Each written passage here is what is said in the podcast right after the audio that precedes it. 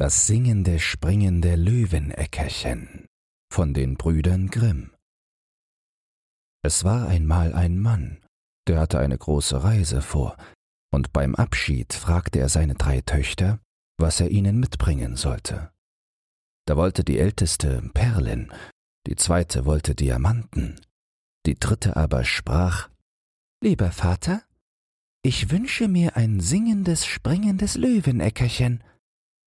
Der Vater sagte, Ja, wenn ich es kriegen kann, sollst du es haben, küsste alle drei und zog fort. Als nun die Zeit kam, dass er wieder auf dem Heimweg war, so hatte er Perlen und Diamanten für die Ältesten gekauft, aber das singende, springende Löweneckerchen für die Jüngste hatte er umsonst aller Orten gesucht, und das tat ihm leid, denn sie war sein liebstes Kind. Da führte ihn der Weg durch einen Wald, und mitten darin war ein prächtiges Schloss, und nah am Schloss stand ein Baum, ganz oben auf der Spitze des Baums aber sah er ein Löweneckerchen singen und springen. Ei, du kommst mir gerade recht, sagte er ganz vergnügt und rief seinem Diener, er sollte hinaufsteigen und das Tierchen fangen. Wie er aber zu dem Baum trat, sprang ein Löwe darunter auf, schüttelte sich und brüllte, dass das Laub an den Bäumen zitterte. Wer mein singendes, springendes Löweneckerchen stehlen will, rief er, den fresse ich auf. Da sagte der Mann, ich hab nicht gewusst, dass der Vogel dir gehört. Ich will mein Unrecht wieder gut machen und mich mit schwerem Gelde loskaufen. Lass mir nur das Leben. Der Löwe sprach, Dich kann nichts retten, als wenn du mir zu eigen versprichst, was dir daheim zuerst begegnet. Willst du das aber tun, so schenke ich dir das Leben und den Vogel für deine Tochter obendrein. Der Mann aber weigerte sich und sprach, Das könnte meine jüngste Tochter sein, die hat mich am liebsten und läuft mir immer entgegen, wenn ich nach Hause komme. Dem Diener aber war Angst, und er sagte, Muss euch denn gerade eure Tochter begegnen? Es könnte ja auch eine Katze oder ein Hund sein. Da ließ der Mann sich überreden, nahm das singende, springende Löweneckerchen und versprach dem Löwen zu eigen, was ihm daheim zuerst begegnen würde. Wie er daheim anlangte und in sein Haus eintrat, war das Erste, was ihm begegnete, niemand anders als seine jüngste liebste Tochter. Die kam gelaufen, küsste und herzte ihn und als sie sah, dass er ein singendes, springendes Löweneckerchen mitgebracht hatte, war sie außer sich vor Freude. Der Vater aber konnte sich nicht freuen, sondern fing zu weinen an und sagte Mein liebstes Kind, den kleinen Vogel hab ich teuer gekauft. Ich hab dich dafür einem wilden Löwen versprechen müssen. Und wenn er dich hat, wird er dich zerreißen und fressen. Und erzählte ihr da alles, wie es zugegangen war, und bat sie, nicht hinzugehen, es möchte auch kommen, was da wolle. Sie tröstete ihn aber und sprach Liebster Vater, was ihr versprochen habt, muss auch gehalten werden. Ich will hingehen und will den Löwen schon besänftigen, dass ich wieder gesund zu euch komme. Am andern Morgen ließ sie sich den Weg zeigen, nahm Abschied und ging getrost in den Wald hinein. Der Löwe aber war ein verzauberter Königssohn und war bei Tag ein Löwe, und mit ihm wurden alle seine Leute Löwen. In der Nacht aber hatten sie ihre natürliche menschliche Gestalt. Bei ihrer Ankunft ward sie freundlich empfangen und in das Schloss geführt. Als die Nacht kam, war er ein schöner Mann, und die Hochzeit ward mit Pracht gefeiert. Sie lebten vergnügt miteinander wachten in der Nacht und schliefen am Tag. Zu einer Zeit kam er und sagte, Morgen ist ein Fest deines Vaters Haus, weil deine älteste Schwester sich verheiratet. Und wenn du Lust hast hinzugehen, so sollen dich meine Löwen entführen. Da sagte sie, ja, sie möchte gerne ihren Vater wiedersehen, fuhr hin und ward von den Löwen begleitet. Da war große Freude, als sie ankam, denn sie hatten alle geglaubt, sie wäre von dem Löwen zerrissen worden und schon lange nicht mehr am Leben. Sie erzählte aber, was sie für einen schönen Mann hätte und wie gut es ihr ginge, und blieb bei ihnen, solange die Hochzeit dauerte. Dann fuhr sie wieder zurück in den Wald. Wie die zweite Tochter heiratete und sie wieder zur Hochzeit eingeladen war, sprach sie zum Löwen Diesmal will ich nicht allein sein, du musst mitgehen. Der Löwe aber sagte, das wäre zu gefährlich für ihn, denn wenn dort der Strahl eines brennenden Lichts ihn berührte, so würde er in eine Taube verwandelt und müsste sieben Jahre lang mit den Tauben fliegen. Ach, sagte sie, geh nur mit mir, ich will dich schon hüten und vor allem Licht bewahren. Also zogen sie zusammen und nahmen auch ihr kleines Kind mit. Sie ließ dort einen Saal mauern, so stark und dick, dass kein Strahl durchdringen konnte. Darin sollte er sitzen, wann die Hochzeitslichter angesteckt würden. Die Tür aber war von frischem Holz gemacht, das sprang und bekam einen kleinen Ritz, den kein Mensch bemerkte. Nun ward die Hochzeit mit Pracht gefeiert, wie aber der Zug aus der Kirche zurückkam, mit den vielen Fackeln und Lichtern an dem Saal vorbei, da fiel ein haarbreiter Strahl auf den Königssohn, und wie dieser Strahl ihn berührt hatte, in dem Augenblick war er auch verwandelt, und als sie hineinkam und ihn suchte, sah sie ihn nicht, aber es saß da eine weiße Taube. Die Taube sprach zu ihr, Sieben Jahr muss ich in die Welt fortfliegen, alle sieben Schritte aber will ich einen roten Blutstropfen und eine weiße Feder fallen lassen. Die sollen dir den Weg zeigen, und wenn du der Spur folgst, kannst du mich erlösen.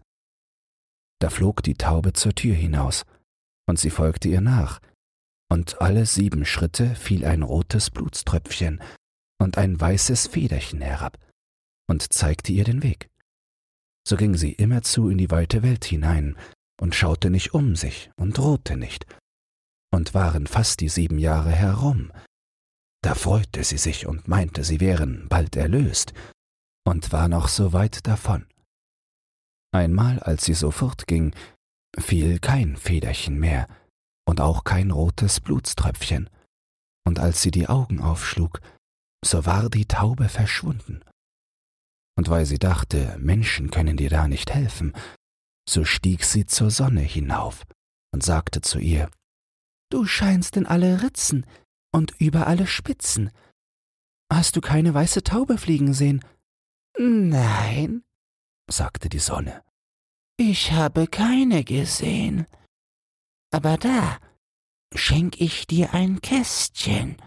Das mach auf, wenn du in großer Not bist. Da dankte sie der Sonne und ging weiter, bis es Abend war und der Mond schien. Da fragte sie ihn, Du scheinst ja die ganze Nacht und durch alle Felder und Wälder. Hast du keine weiße Taube fliegen sehen? Nein, sagte der Mond, ich habe keine gesehen. Aber da schenk ich dir ein Ei, das zerbrich, wenn du in großer Not bist. Da dankte sie dem Mond und ging weiter, bis der Nachtwind herankam und sie anblies. Da sprach sie zu ihm, Du wehst ja über alle Bäume und unter allen Blättern weg. Hast du keine weiße Taube fliegen sehen? Nein, sagte der Nachtwind. Ich hab keine gesehen, aber ich will die drei anderen Winde fragen. Die haben sie vielleicht gesehen. Der Ostwind und der Westwind kamen und hatten nichts gesehen. Der Südwind aber sprach Die weiße Taube habe ich gesehen. Sie ist zum Roten Meer geflogen. Da ist sie wieder ein Löwe geworden, denn die sieben Jahre sind herum. Und der Löwe steht dort im Kampf mit einem Lindwurm. Der Lindwurm ist aber eine verzauberte Königstochter. Da sagte der Nachtwind zu ihr, Ich will dir Rat geben. Geh zum Roten Meer. Am rechten Ufer da stehen große Ruten, die zähle, und die elfte schneid ab, und schlag den Lindwurm damit, dann kann ihn der Löwe bezwingen, und beide bekommen auch ihren menschlichen Leib wieder. Hernach schau dich um, und du wirst den Vogelgreif sehen, der am Roten Meer sitzt. Schwing dich mit deinem Liebsten auf seinen Rücken. Der Vogel wird euch übers Meer nach Haus tragen, hast du auch eine Nuss. Wenn du mitten über dem Meere bist, lass sie herabfallen. Alsbald wird sie aufgehen, und ein großer Nussbaum wird aus dem Wasser hervorwachsen, auf dem sich der Greif ausruht. Und könnte er nicht ruhen, so wäre er nicht stark genug, euch hinüberzutragen. Und wenn du vergisst, die Nuss herabzuwerfen, so lässt er euch ins Meer fallen. Da ging sie hin und fand alles, wie der Nachtwind gesagt hatte. Sie zählte die Ruten am Meer und schnitt die elfte ab. Damit schlug sie den Lindwurm, und der Löwe bezwang ihn. Alsbald hatten beide ihren menschlichen Leib wieder. Aber wie die Königstochter, die vorher ein Lindwurm gewesen war, vom Zauber frei war, nahm sie den Jüngling in den Arm, setzte sich auf den Vogelgreif und führte ihn mit sich fort. Da stand die arme Weitgewanderte, und war wieder verlassen und setzte sich nieder und weinte. Endlich aber ermutigte sie sich und sprach Ich will noch so weit gehen, als der Wind weht, und so lange, als der Hahn kräht, bis ich ihn finde, und ging fort, lange, lange Wege, bis sie endlich zu dem Schloss kam, wo beide zusammen lebten. Da hörte sie, dass bald ein Fest wäre, wo sie Hochzeit miteinander machen wollten. Sie sprach aber Gott hilf mir noch und öffnete das Kästchen, das ihr die Sonne gegeben hatte. Da lag ein Kleid darin, so glänzend wie die Sonne selber. Da nahm sie es heraus und zog es an und ging hinauf in das Schloss.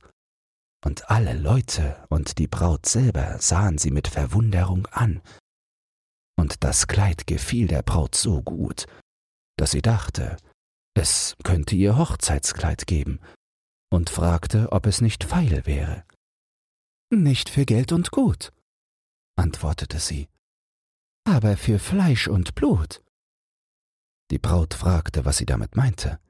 Da sagte sie, Lasst mich eine Nacht in der Kammer schlafen, wo der Bräutigam schläft. Die Braut wollte nicht und wollte doch gerne das Kleid haben. Endlich willigte sie ein, aber der Kammerdiener musste dem Königssohn einen Schlaftrunk geben. Als es nun Nacht war und der Jüngling schon schlief, ward sie in die Kammer geführt. Da setzte sie sich ans Bett und sagte Ich bin dir nachgefolgt sieben Jahre, bin bei Sonne und Mond und bei den vier Winden gewesen und hab nach dir gefragt und hab dir geholfen gegen den Lindwurm. Willst du mich denn ganz vergessen? Der Königssohn aber schlief so hart, dass es ihm nur vorkam, als rauschte der Wind draußen in den Tannenbäumen. Wie nun der Morgen anbrach, da ward sie wieder hinausgeführt und musste das goldene Kleid hingeben. Und als auch das nichts geholfen hatte, war sie traurig, ging hinaus auf eine Wiese, setzte sich dahin und weinte. Und wie sie so saß, da fiel ihr das Ei noch ein, das ihr der Mond gegeben hatte.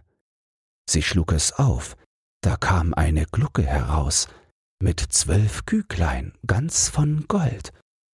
Die liefen herum und piepten und krochen der Alten wieder unter die Flügel, so dass nichts Schöneres auf der Welt zu sehen war.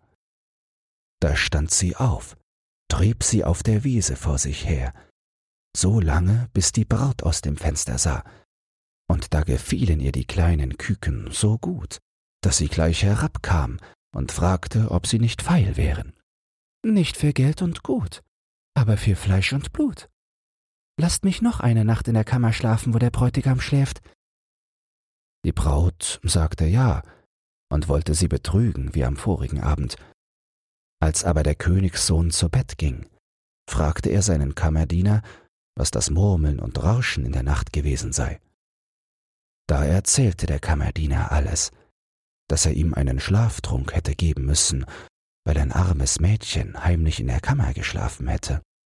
Und heute Nacht sollte er ihm wieder einen geben. Sagte der Königssohn, Gieß den Trank neben das Bett.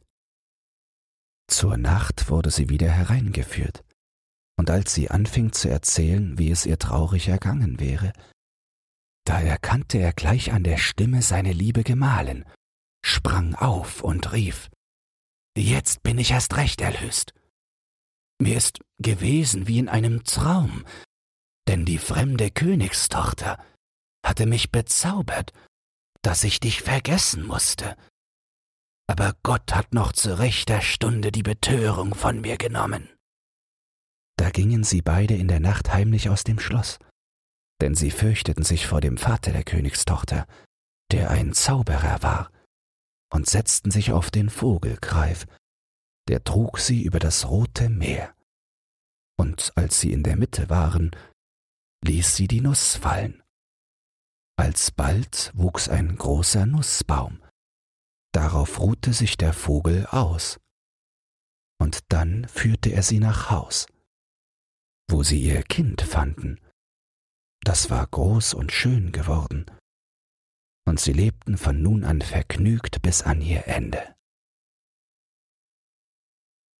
Wenn dir dieses Hörbuch gefallen hat, dann teile es oder lass eine Podcast-Bewertung da. Zudem hast du die Möglichkeit, unter den Shownotes bei Spotify anhand von Umfragen und Kommentaren mitzubestimmen, wohin es mit diesem Podcast gehen soll. Du hast Lob, Kritik oder einen Textwunsch, dann lass es mich wissen. Doch nun viel Spaß beim nächsten Hörbuch und eine geruhsame Nacht.